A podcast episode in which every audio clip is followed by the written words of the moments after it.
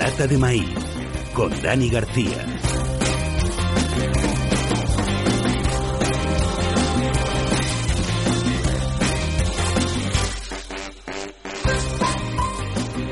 Ya os dije la semana pasada que nos lo íbamos a pasar bien. Primera semana de playoffs y no podríamos quejarnos. Es sin duda la mejor época para que hagáis de embajadores del deporte de la pelota. Y tenemos hoy un programa plagado de postemporada, pero también con alguna historieta de esas que os gustan que solo tiene este deporte. Play.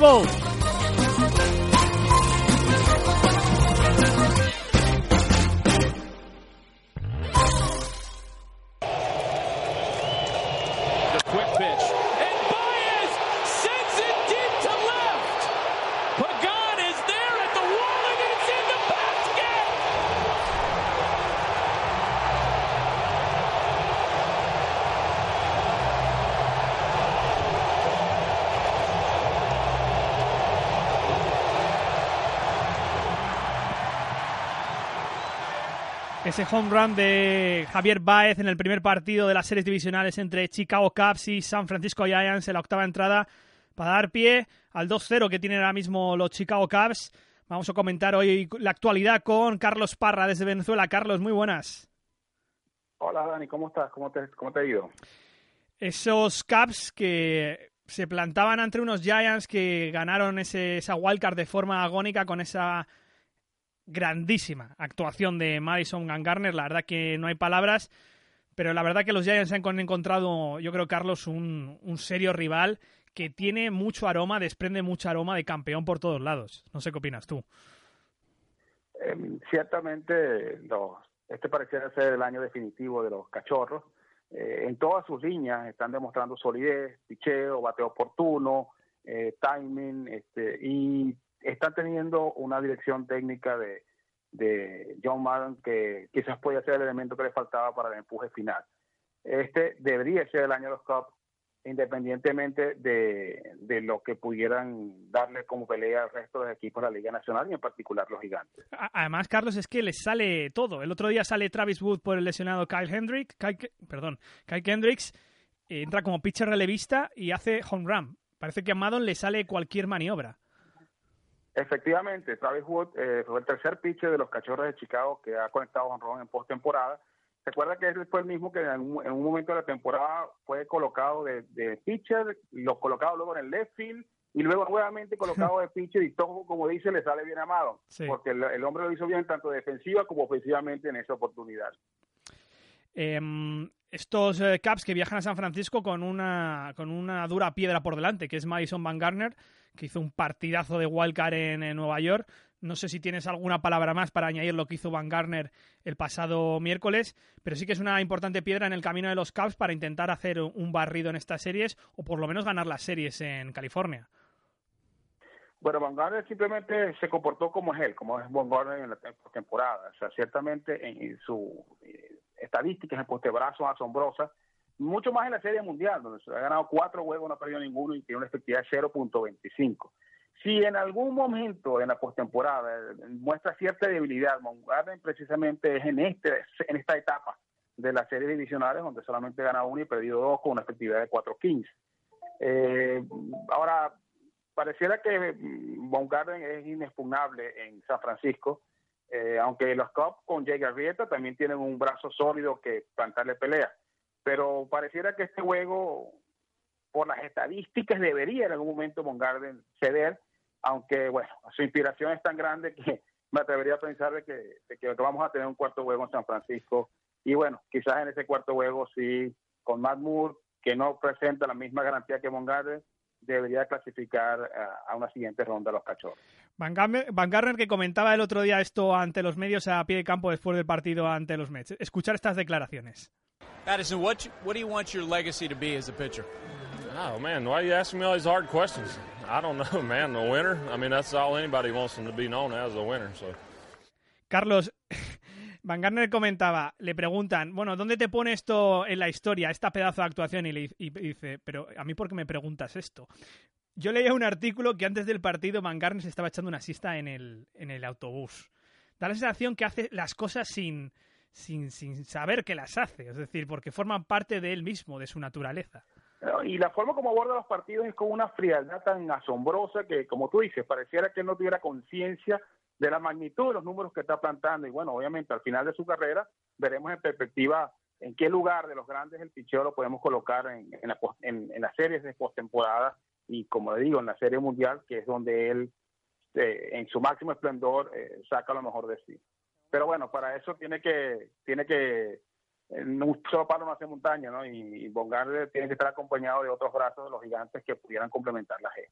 Esas son las series entre Chicago y San Francisco. Si estáis escuchando esto el lunes, sabéis que juegan ese tercer partido, así que daros prisa en escuchar esta lata de maíz, porque lo mismo más adelante de la semana esas series están resueltas. Vamos a saltar a probablemente una de las mejores series, o por lo menos al mejor equipo que estamos viendo casi en postemporada, que son los Toronto Blue Jays. Los de los canadienses se deshicieron de los Orioles en la wildcard, eso sí, con algo de dificultades, con ese... Por cierto, vamos a escucharlo, el home run de Edwin Encarnación en las entradas extra.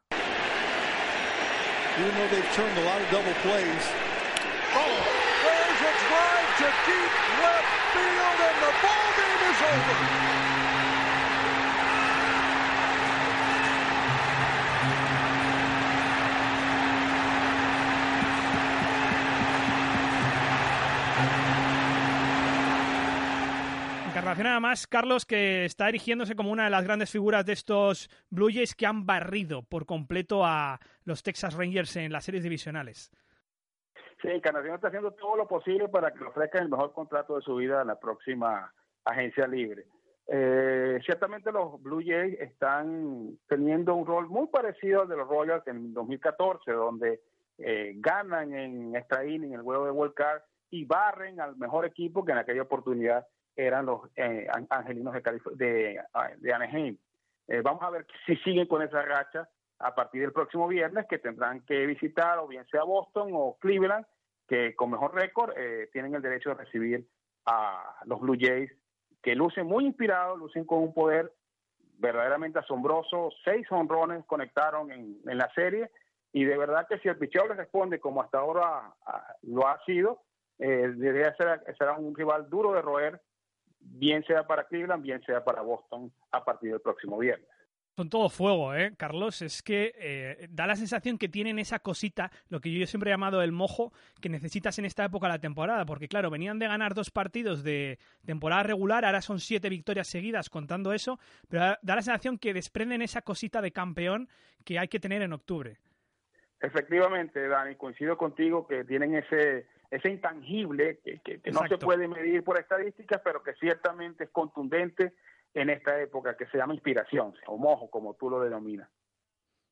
Sí, y la verdad que se han llevado por delante a los Rangers, se los llevaron por delante también eh, el año pasado, estos Rangers que están 1-11 1-11 en casa en partidos de, de, división de las, de las series divisionales de la Liga Americana ¿Qué va a ser de Texas? Porque estábamos viendo un equipo que era el mejor en temporada regular, que se había desenvuelto muy bien en partidos de, una sola carrera y al final acaban perdiendo ese, último partido en Toronto, esta pasada madrugada. Sabéis que estamos ganando lunes, estamos grabando el lunes.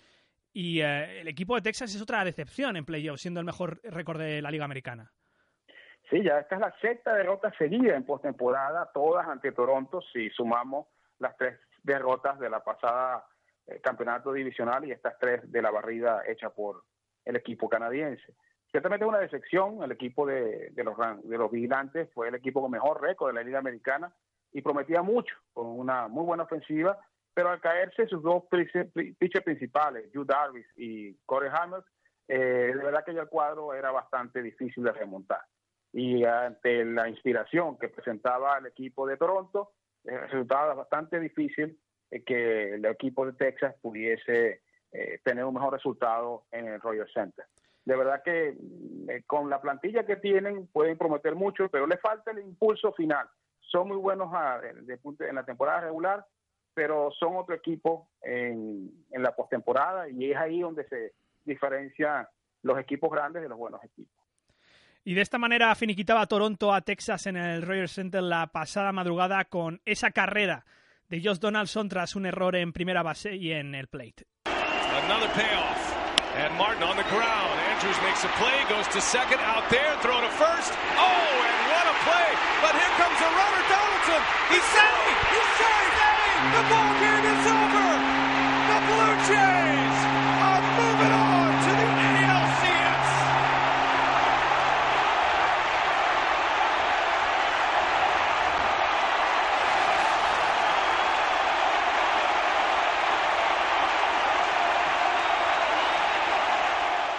Carlos, y eh, Toronto, como bien has dicho, jugará con Cleveland en Boston. ¿Te sorprende ese 2-0 inicial de los Indians? Un primer partido con un festival de home runs, con Porcelo comiéndose tres carreras en la tercera. Muy mal defensivamente los Rexos, se cometieron un, par de errores. Salió Andrew Miller en la quinta en un extraño movimiento de Terry Francona dentro del bullpen. Y un segundo partido donde David Price estuvo de nuevo mal, yo creo que pagando un año malo. David Price, no sé si te sorprende esa, esa ventaja inicial de, de los Indians 2-0 en la serie. En, pa en, parte no me sorprende tanto porque el récord de los indios en su casa fue bastante bueno, 53 ganados versus 28 perdidos. Lo que me extraña más es, es la sequía ofensiva que ha mostrado el equipo con mejor eh, promedio de efectividad de todas las grandes ligas en la temporada regular. Los Medias Rojas de Boston tuvieron un promedio de 200.82 y sin embargo los bates han estado apagados este, en su gran mayoría eh, en estos dos primeros juegos de la serie. O empiezan a carburar o empiezan a batear oportunamente o simplemente la serie se va a acabar en, en Ohio. Este, este tercer juego ellos van apostando con Clyde Burgos que si bien en, en el último mes este, ha tenido un desempeño bastante decente, no así ha sido en el resto en, en el año, inclusive contra Cleveland en dos juegos que tuvo que enfrentados contra ellos tuvo un récord de 0 ganados, 1 perdido, una efectividad de 6.55. Así que, de verdad, si, si no tiene un cambio importante en esa trayectoria contra los indios, veo bastante difícil que puedan remontar eh, y que lamentablemente estemos en presencia de los juegos finales de David Ortiz.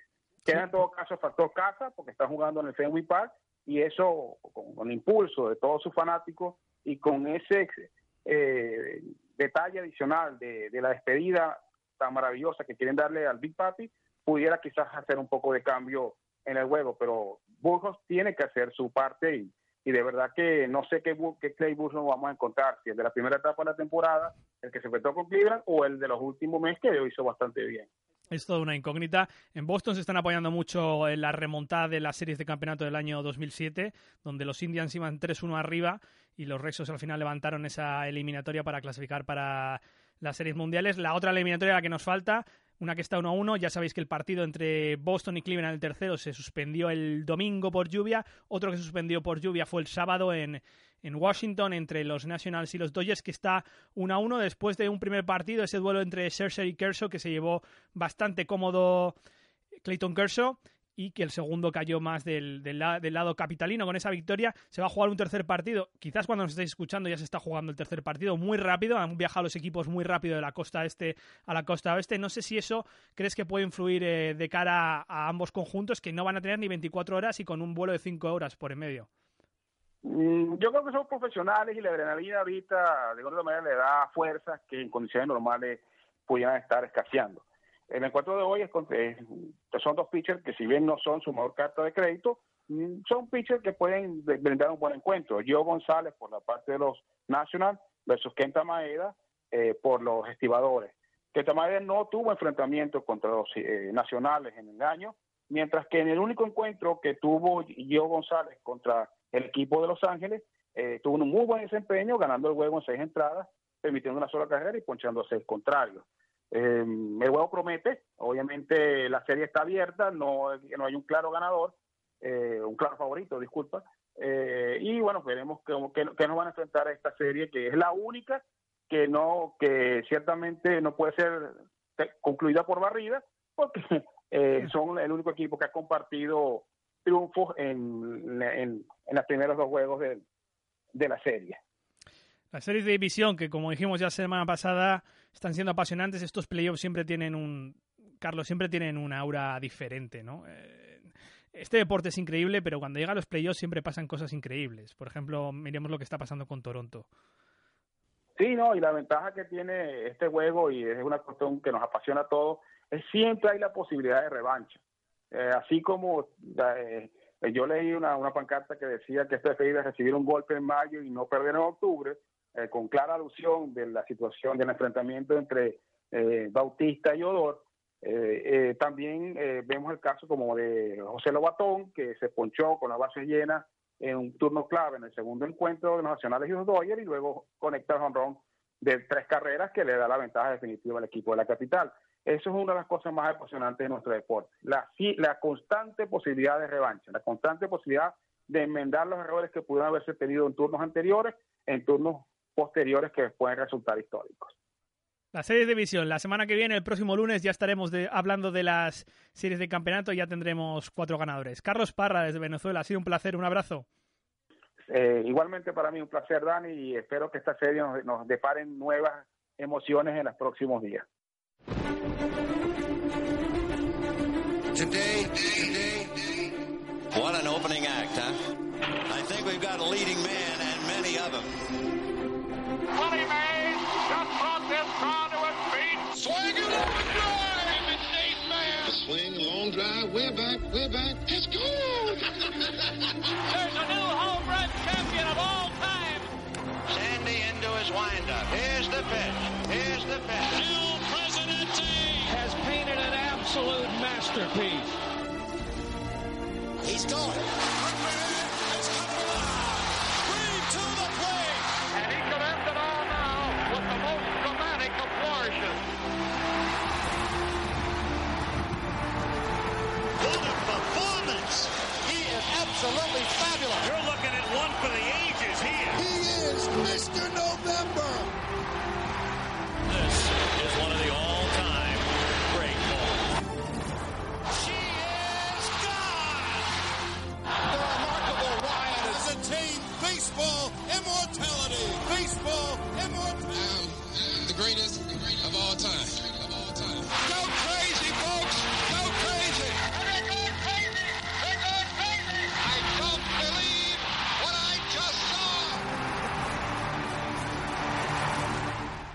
Seguimos en octubre, pero nos teletransportamos a los mejores octubres de la historia del béisbol. El otro día empezábamos esta sección, las mejores series de la historia de la postemporada, y hoy seguimos en su segunda parte. Y nos vamos al año 1986. Series de campeonato de la Liga Nacional entre New York Mets y Houston Astros. Una eliminatoria que se decidió por los detalles, donde cuatro partidos acabaron por una sola carrera y dos por dos carreras. En el tercer partido ya se vería que la balanza de los detalles iba a caer del lado de los Mets. Los de Queens empataban el partido en la novena y posteriormente Lenny Dijkstra enviaba la bola a la grada para cerrar el partido. 2-1 en las series para los neoyorquinos.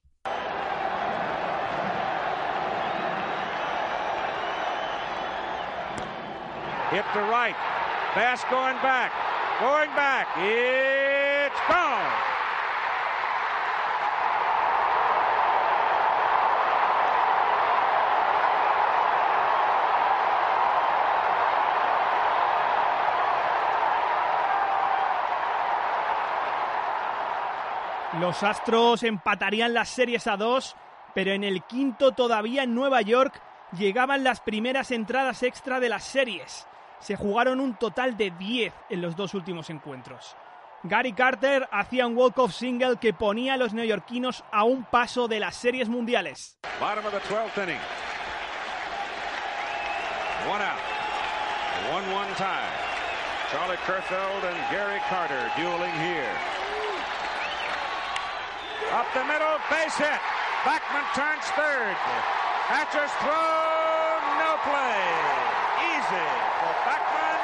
Carter wins it with his second hit of the series, and the Mets win the ball game in 12 2 to 1. Sin duda que ese equipo de los Mets estaba destinado a algo grande. Era otra versión de los milagrosos Mets del 69, pero esta vez tirando de milagro en milagro, como se vio posteriormente en las series mundiales frente a los Red Sox y aquel sonado error de Bill Buckner. En el sexto partido en Houston, con 3-0 abajo en el marcador, Nueva York consiguió empatar el partido en la novena. El choque se fue hasta la decimosexta entrada, donde los visitantes anotaron tres carreras. Houston respondió con dos más y llenó las bases. Pero los detalles eran los aliados de los Mets en estas series y consiguieron el ticket para el clásico de octubre. 3-2 to Bass. Struck him out.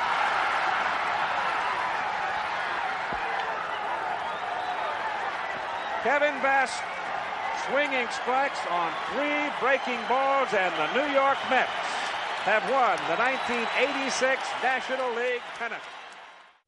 1995. Series de división de la Liga Americana entre New York Yankees y Seattle Mariners. Trece veces, trece, el equipo que iba abajo en el marcador empató o remontó en el tablero.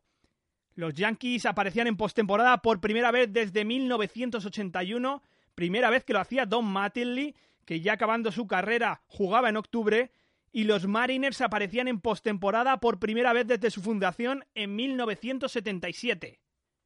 En el segundo partido, con 1-0 arriba para los bombarderos en las series, Jim Leirich daba el home run de dos carreras para los Yankees en un choque que acabó en la decimoquinta entrada a la 1 y 20 de la madrugada.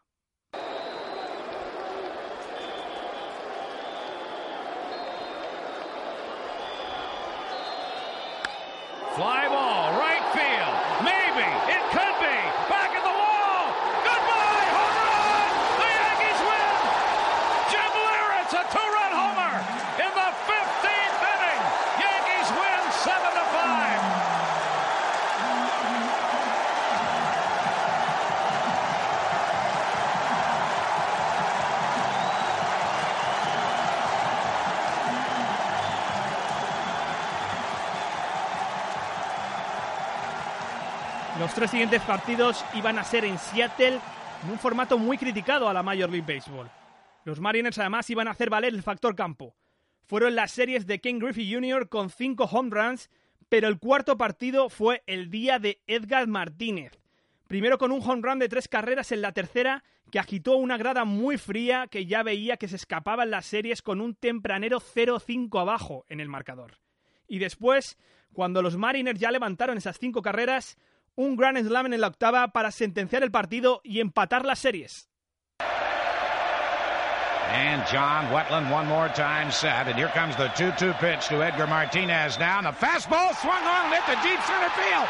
Bernie Williams goes back and it is get out the rye bread and the mustard this time, Grandma. It is a grand salami. And the Mariners lead it 10 to 6. I don't believe it. My, oh my.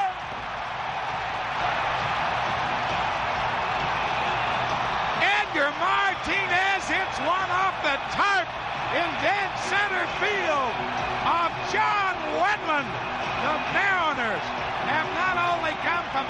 a five-run deficit, they have taken a four-run lead. Quinto partido a todo o nada y que fue para muchos la razón por la que Seattle no se mudara y se construyera el actual Safeco Field.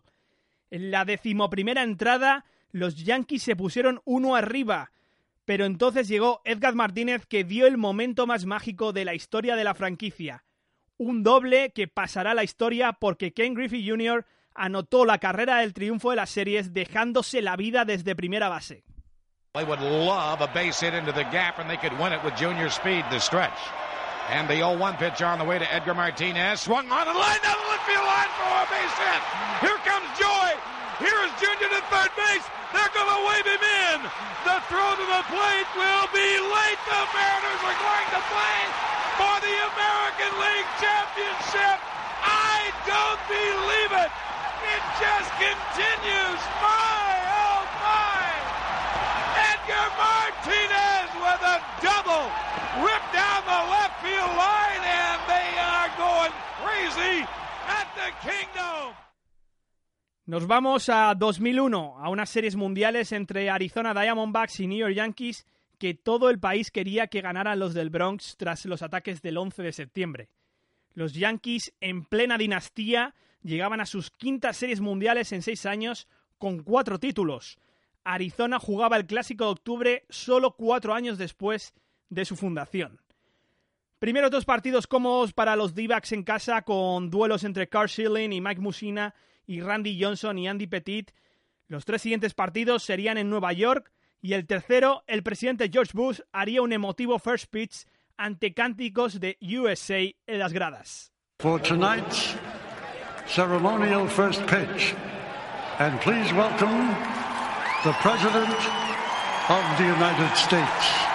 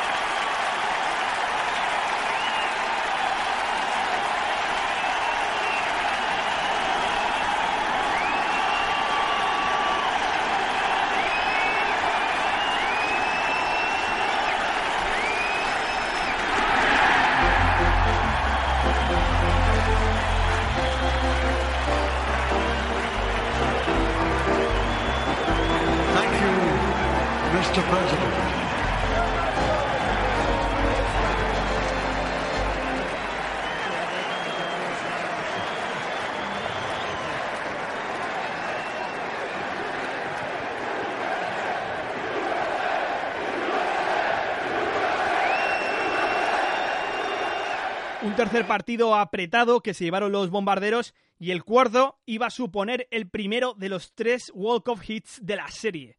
Arizona tenía el 3-1 en la eliminatoria en la palma de la mano con dos carreras en la octava, pero entonces salió el montículo el closer coreano Byung-Hyun Kim.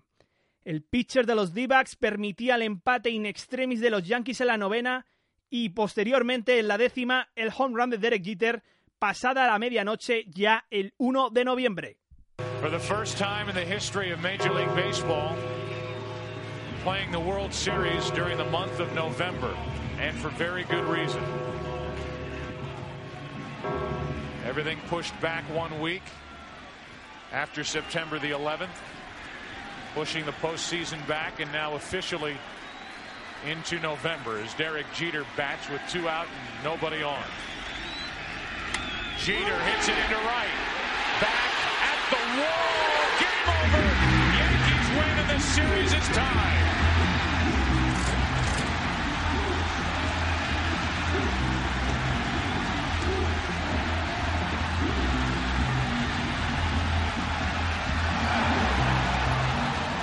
Series empatadas y al día siguiente un guion calcado iba a sucederse en el viejo Yankee Stadium. Kim volaba por los aires dos carreras de ventaja en la novena y en la decimosegunda entrada Alfonso Soriano ponía a la ciudad de Nueva York a un paso de una tremenda alegría tras el terrible mes que había sufrido.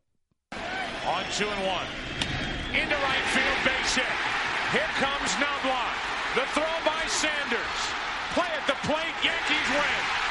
They lead the series three games to two.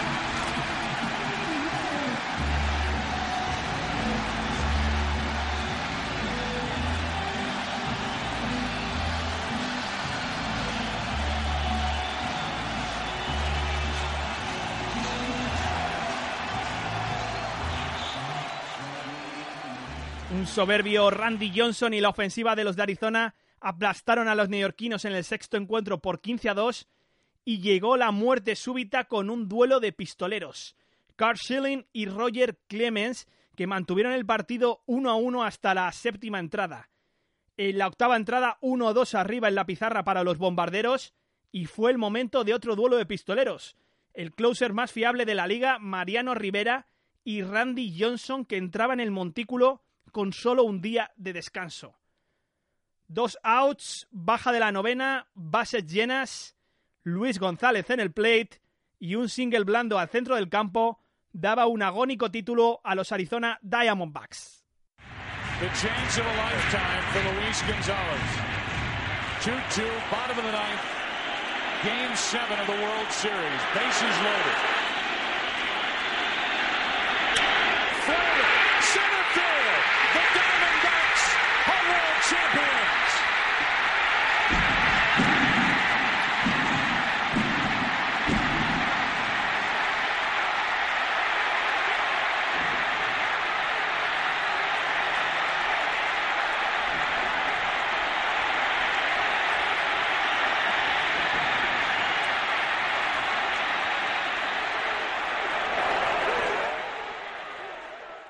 Vive el béisbol en la lata de maíz.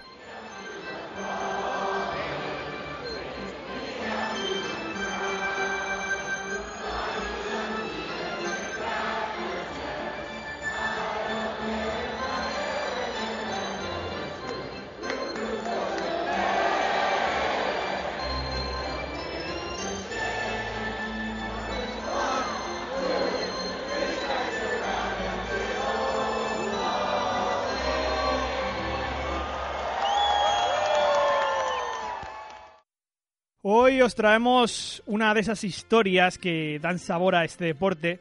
A mi parecer, el deporte con las mejores historias porque representa a un país durante muchísimas décadas y otros países que también practican este deporte. Es la historia de Mo Berg, un catcher de las grandes ligas allá por los 20, por los 30 y al mismo tiempo espía de la inteligencia estadounidense. Porque si algo es un catcher, es un espía de bateadores. Y hoy está para contarnos esta historia que también es un apasionado de la historia del béisbol y de este tipo de historietas. Ramiro Blasco, ¿qué tal Ramiro? Buenas tardes, Dani. Intentando superar los disgustos que nos da nuestro equipo, pero hoy hablando de una de las historias más apasionantes que ha habido jamás en, en las grandes ligas y en el béisbol en general. Es una historia apasionante que os la vamos a contar y vamos a ir un poquito paso a paso porque Moerberg era de Nueva York, era, tenía orígenes eh, judíos, pero por aquella época, Ramiro, no estaba bien visto, eh, no estaba muy bien visto los judíos en la época. Y eso que Estados Unidos siempre ha tenido fama de aceptarlos, pero aún así eh, no estaba bien visto y especialmente cuando él, que era una eminencia, era un cerebro, se fue a Princeton, que es donde estudian las élites. Sí, de, hecho él eh, se inventa hasta un seudónimo. Él, él al principio, cuando es un niño, se apunta a, a jugar a béisbol en la iglesia metodista y dice llamarse Rand Wolf para, para Mm. evitar que se le reconozca ¿no? sus, sus orígenes eh, judíos. Él venía de los, sus padres eran, eran inmigrantes eh, ruso-judíos, su padre Bernard Berg era, era también todo una, una eminencia. Él estudió farmacia luego ya en Estados Unidos y era una familia bastante brillante en general. Hay un documental de la ESPN de 20 minutitos, es un reportaje largo, eh, que os vamos a poner su pequeña introducción, que os recomendamos verlo. Eso sí, una vez escuchéis esta sección, pero os voy a poner la introducción para que os hagáis una idea. Espionage has been going on in baseball since the game began. We steal signs. We make up signs. There's always a tell. Behind home plate squats the catcher. And by narrow definition, all catchers are spies. They exploit the strengths and weaknesses of every hitter and read the field like an all-seeing eye. They're ciphers, gathering intelligence like a breaking ball being picked from the dirt. Once upon a time, there was a mysterious catcher named Morris Moberg, and Mo was a real spy. Ramiro Moberg, que era, ese, era un larguiducho, unicejo, que no desprendía ningún aroma de jugador de béisbol, sino más bien de. tenía una mirada de profesor de universidad encerrado en la, en la biblioteca. Y era una eminencia. Tenía un cerebro que, que la verdad que muchos hubieran querido porque era, digamos, yo no sé si era superdotado, si alguna vez se le hizo algún, algún examen al respecto, pero tenía, eh, tenía licenciaturas en idiomas, hablaba casi 10 eh, 10 idiomas, leía periódicos todas las mañanas, pues unos cuantos para saber lo que estaba ocurriendo en el mundo. Era un verdadero cerebro. Era, era en, en, en la sede central de la FIA, el, el, único jugador de béisbol que aparece es él, y aparece un, un cromo eh, con una leyenda que dice que es la persona más brillante que jamás ha jugado a, a, béisbol, pero posiblemente además una de las personas más brillantes que jamás ha existido. Él hablaba incluso hasta, hasta 12 lenguas. 12. Y, y en el, y, sí, sí, cuando estaba en Princeton, eh, con, con, sus compañeros jugando a béisbol, él hablaba en, en latín y en sánscrito, para, para, que no les escucharan los contrarios. Además, él estudió, estudió Derecho. Eh, además, se fue a estudiar a Francia, a la, a la, Sorbona. A la Sorbona. Además, siempre, siempre cum laude, siempre, siempre las mejores notas. Bueno, lo de leer 10 y 12 periódicos fue algo que le, que le siguió de por vida. Y, y no es que hablara lenguas que supiese algo, no. Él hablaba las 12 lenguas perfectamente. ¿Y cómo es que una persona que está dedicada a los libros, está dedicada a cultivar su inteligencia, llega a las grandes ligas. Porque él jugó en, en Princeton, jugó al béisbol y empezó a jugar en los Brooklyn Robins, que son los Brooklyn Dodgers. Eh, los previos, el, nombre previo a los Dodgers. Él decía que adoraba el béisbol. Eh, para muchos, porque de, de se ha dicho de todo, ¿no? Desde lo más positivo hasta, hasta lo más negativo. Se dice que su entrada en, ah, en- las grandes ligas se por un lado, a que es posible que en Princeton ya hubiera sido captado por los servicios de inteligencia y para darle una apariencia normal, porque muchos dicen que no servía para otro trabajo, ¿no? Más allá del béisbol, se le buscara acomodo en las grandes ligas, pero es que además en aquella época, en- a principios de los años 20, los propietarios de las, de las franquicias se dan cuenta que hay un mercado enorme en el, en el público judío y muchos empiezan a contratar a jugadores judíos para que puedan ah, llegar a las grandes ligas y de ahí pues vender ese producto a, esa, a ese nuevo mercado que considera muy interesante y que de hecho lo era. No es que, no es que fuera tan malo, ¿no? porque realmente era un catcher eh, defensivo y un tío con una gran inteligencia y una gran capacidad analítica. Era, era, era un tipo que sabía perfectamente cómo iba a correr la gente por las bases, cómo se iba a comportar el, el bateador, incluso eh, su pitcher sin necesidad de signos. Es verdad que en, que en la ofensiva no era un, un grandísimo jugador, sino más bien todo lo contrario, pero bueno, eh, pues, con, con- una, con una carrera bastante dilatada en las grandes ligas, ¿no? Con 15 temporadas 15. consecutivas. Sí, sí. 15 temporadas, pero es verdad que una carrera llena de, de suplencias, saltando de equipo en equipo como catcher, que parecía... Yo no sé si a él que pare- parecía que no le importaba, quizá porque para él era un- no sé si era un pasatiempo, o tú crees que quizá no se terminaba de decidir si ser un profesional en esto del, de- del atleticismo o un profesional del, del cerebro. Yo creo que le encantaba el béisbol, pero nunca se, le tomó, se lo tomó en serio. Y de hecho, eh, la, la primera temporada termina la temporada 23 y él se va a estudiar a Francia. y luego ya, luego un periplo por las ligas menores y es una serie de lesiones que se producen en los White Sox y acaba cogiendo el puesto de catcher, ¿no? Pero, pero realmente él tenía aptitudes, aunque también se dice y es verdad que era un, era un tipo que no sincronizaba demasiado bien, pero nunca llegó. A él lo que le gustaba era eh, los libros, los idiomas y, y- y la inteligencia, por supuesto. Sí, en Off-Season también trabajaba en, en bufetes de abogados en, en Nueva York. En, en el, ¿Él fue contratado? En el invierno, sí. Sí, él, él, él fue contratado, aunque realmente no sabe si, si- si llegó a ejercer. Lo suyo con el dere- derecho es curioso porque él, eh, su padre, la ilusión es que fuera, que fuera abogado, ¿no? Su, eh, su hermano Sam había sido médico como quería su padre, su hermana Ethel había sido maestra como quería su padre y él tenía que ser abogado. Pero, pero un abogado se llamaba Tash Carter eh, que, que había sacrificado su carrera beisbolística por, por, por los estudios de derecho y aunque le había ido bastante bien como abogado, estaba bastante frustrado por ello y le aconsejó que no dejase el béisbol por el derecho, con lo cual tampoco se cogió esta, esta, esta posible ejercicio de la abogacía como algo realmente en serio. Él llegó a decir, prefiero haber sido jugador de béisbol que un miembro del Tribunal Supremo. Sí, sí, sí, sí, es que él, él realmente amaba el béisbol, a él le gustaba muchísimo el béisbol, de hecho él luego, cuando ya se ha retirado y ya pues eh, ha dejado lo que es ya la parte de la inteligencia respecto a CIA y, y- y organismos estadounidenses, él iba continuamente al- a, a ver a los Mets y le, y le gustaba, aunque, aunque tuvo la posibilidad de entrar en cuerpos técnicos tras eh, la Segunda Guerra Mundial, porque tuvo, tuvo ofertas, él se dedicó totalmente a- al, al- al espionaje, porque además era un tío muy leal, era un tío muy honesto, aunque fuera un tío muy extraño, porque todo el mundo decía que era muy extraño, y él eh, servía 100% ¿no? a lo que le decía el, el gobierno americano. Un tipo raro para el béisbol, como, decí- como dijo Casey Stengel, el mítico manager de los Yankees en los años 50. El tipo más extraño que había jugado jamás al béisbol y un tipo que, como hemos comentado, jugó 15 temporadas aquí y allá sin ser una gran estrella y fue convocado, Ramiro, para el, para el viaje este que hicieron las All Stars en el año 34 a Japón, donde estaban los Babe Ruth, los Lou Gehrig, los Jimmy Fox, y de repente apareció aquí Mo Berg, que era un suplente de catcher. Ese viaje es lo que demuestra esos detractores suyos que dicen que él hasta que no empieza la Segunda Guerra Mundial no trabajaba para inteligencia, ese viaje demuestra que están equivocados. Eh, en ese viaje él va por eso, él va a hacer labores de espionaje.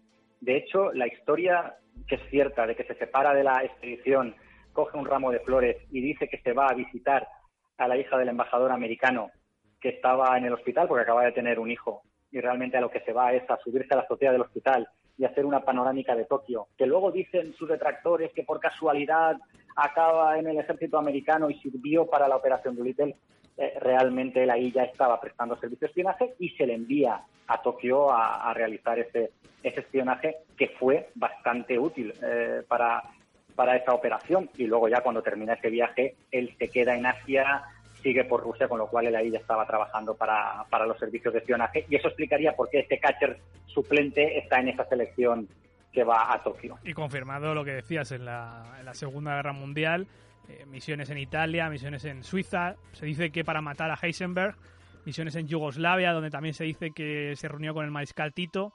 Eso no sé, eso siempre estará clasificado o en algún momento que la CIA desclasifique esos documentos. Bueno, por entonces no se llamaba la CIA, la agencia, ¿no? Se llamaba OSS, ¿correcto? Sí, efectivamente, sí, la Oficina de Servicios eh, de Estudios Estratégicos, ¿no? Claro. Pero eh, luego, luego, pasaría a ser la CIA, pero está, eso está contrastado, ¿no? O sea, eso, eso es verdad que él, eh, él además hizo misiones en Sudamérica y en Caribe. Eh, por un lado, a él se le enviaba para estudiar eh, las, uh, cuál era la posición de gobiernos y élites en cada país, o incluso en el caso de la resistencia, como se hizo cuando se le lanzan paracaídas a, a Yugoslavia en la Segunda Guerra Mundial. ¿eh? Y además porque era, era, era muy analista, él, él sabía perfectamente, hablando un poco con las personas, sabía perfectamente sacar unas conclusiones sobre cuáles eran las posiciones de esas personas. Y ahí se le envía a Sudamérica para, para ver las, las élites y los gobernantes en, Sudamérica, qué posición tienen respecto a Estados Unidos, qué posición también respecto a esa resistencia Yugoslavia, uh, yugoslava a los nazis, y le envían a Suiza a unas conferencias que estaba dando Werner eh, Heisenberg, el, director del programa nuclear nazi, con la orden de que si consideraba que los nazis estaban cerca de conseguir la bomba atómica, eh, tenía que matarlo. Luego se demostró que los cálculos de Heisenberg eran, eran erróneos, pero es que él lo informó, que esos cálculos eran erróneos. Ya lo dijo en su momento. Es decir, hay muchos detractores que lo comparan con un mortadelo, ¿no? Con un mm. tipo que realmente se inventaba la mitad de las cosas. Pero eso, pero eso no fue así. Es decir, él fue un agente de primer nivel y se le envió este tipo de operaciones. También estuvo en Noruega. Y él tenía un grandísimo conocimiento del, de Europa y sobre todo de los países del este. De hecho, cuando él termina de trabajar para la CIA, en sus detractores dicen que a partir de ahí es un auténtico vagabundo, él siguió trabajando para, para la OTAN por sus conocimientos sobre los países del, del Pacto de Varsovia hasta su muerte. Era, un, era, un, era una persona con una capacidad de análisis que para muchos no ha existido otra en, en, los servicios de inteligencia. Sí, porque la CIA parece que le desterró después de la Segunda Guerra Mundial. Llegó una época de su vida donde él trabajó un poquito más para la CIA, ya en, la, la, en labores de, de, del telón de acero, digamos, pero luego como que la CIA no quiso saber nada de él, no le renegó el contrato y de alguna manera cayó un poco en el olvido. Se le seguía viendo por, por, por el estadio de los Brooklyn Dodgers eh, en algún partido antes de que se mudaran a, a Los Ángeles y él, él, como que mantenía ese secretismo de que todavía era gente. Sí, él dice, yo, yo considero, y bueno, y muchísima, y muchísimos biógrafos de, de Mouver, que siguió siendo agente, no de la CIA a partir del 54, pero sí de, la OTAN. Y él seguía continuamente enviando informes y haciendo informes para la OTAN. Él, él cayó en desgracia por dos circunstancias. Él eh, rechaza la medalla de la libertad, la máxima distinción civil que se concede a, a un americano, y él la rechaza en 1945.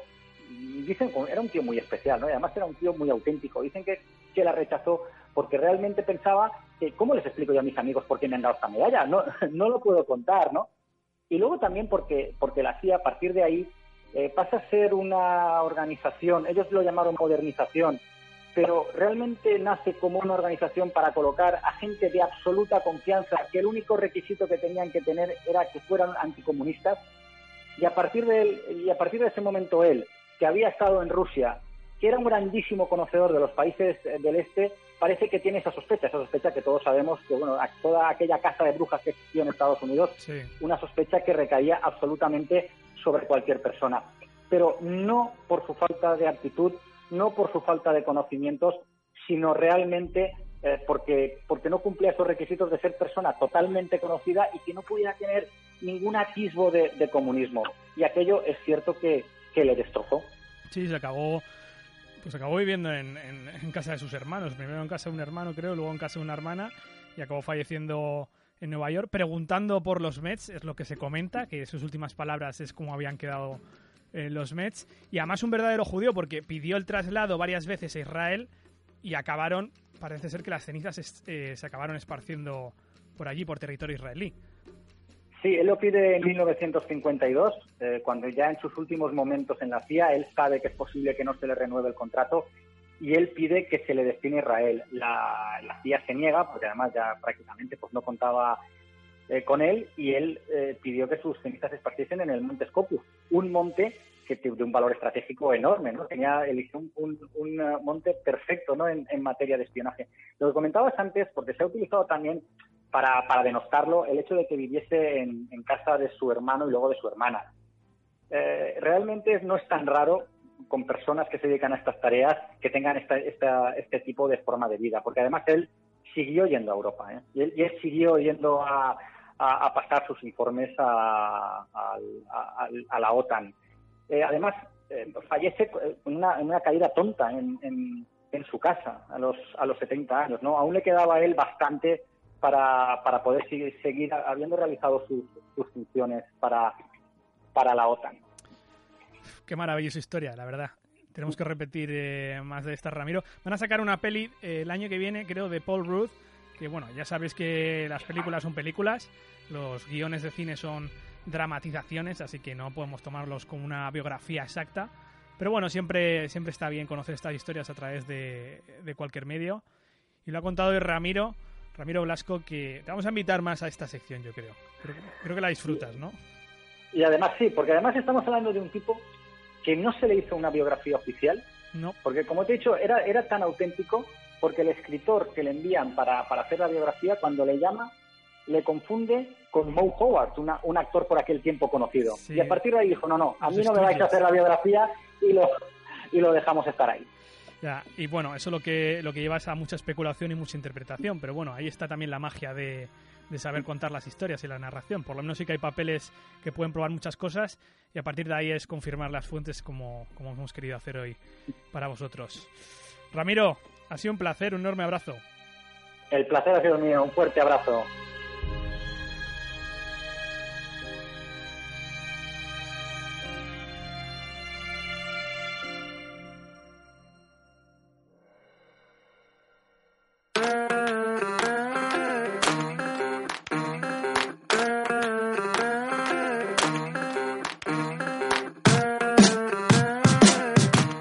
Aquí.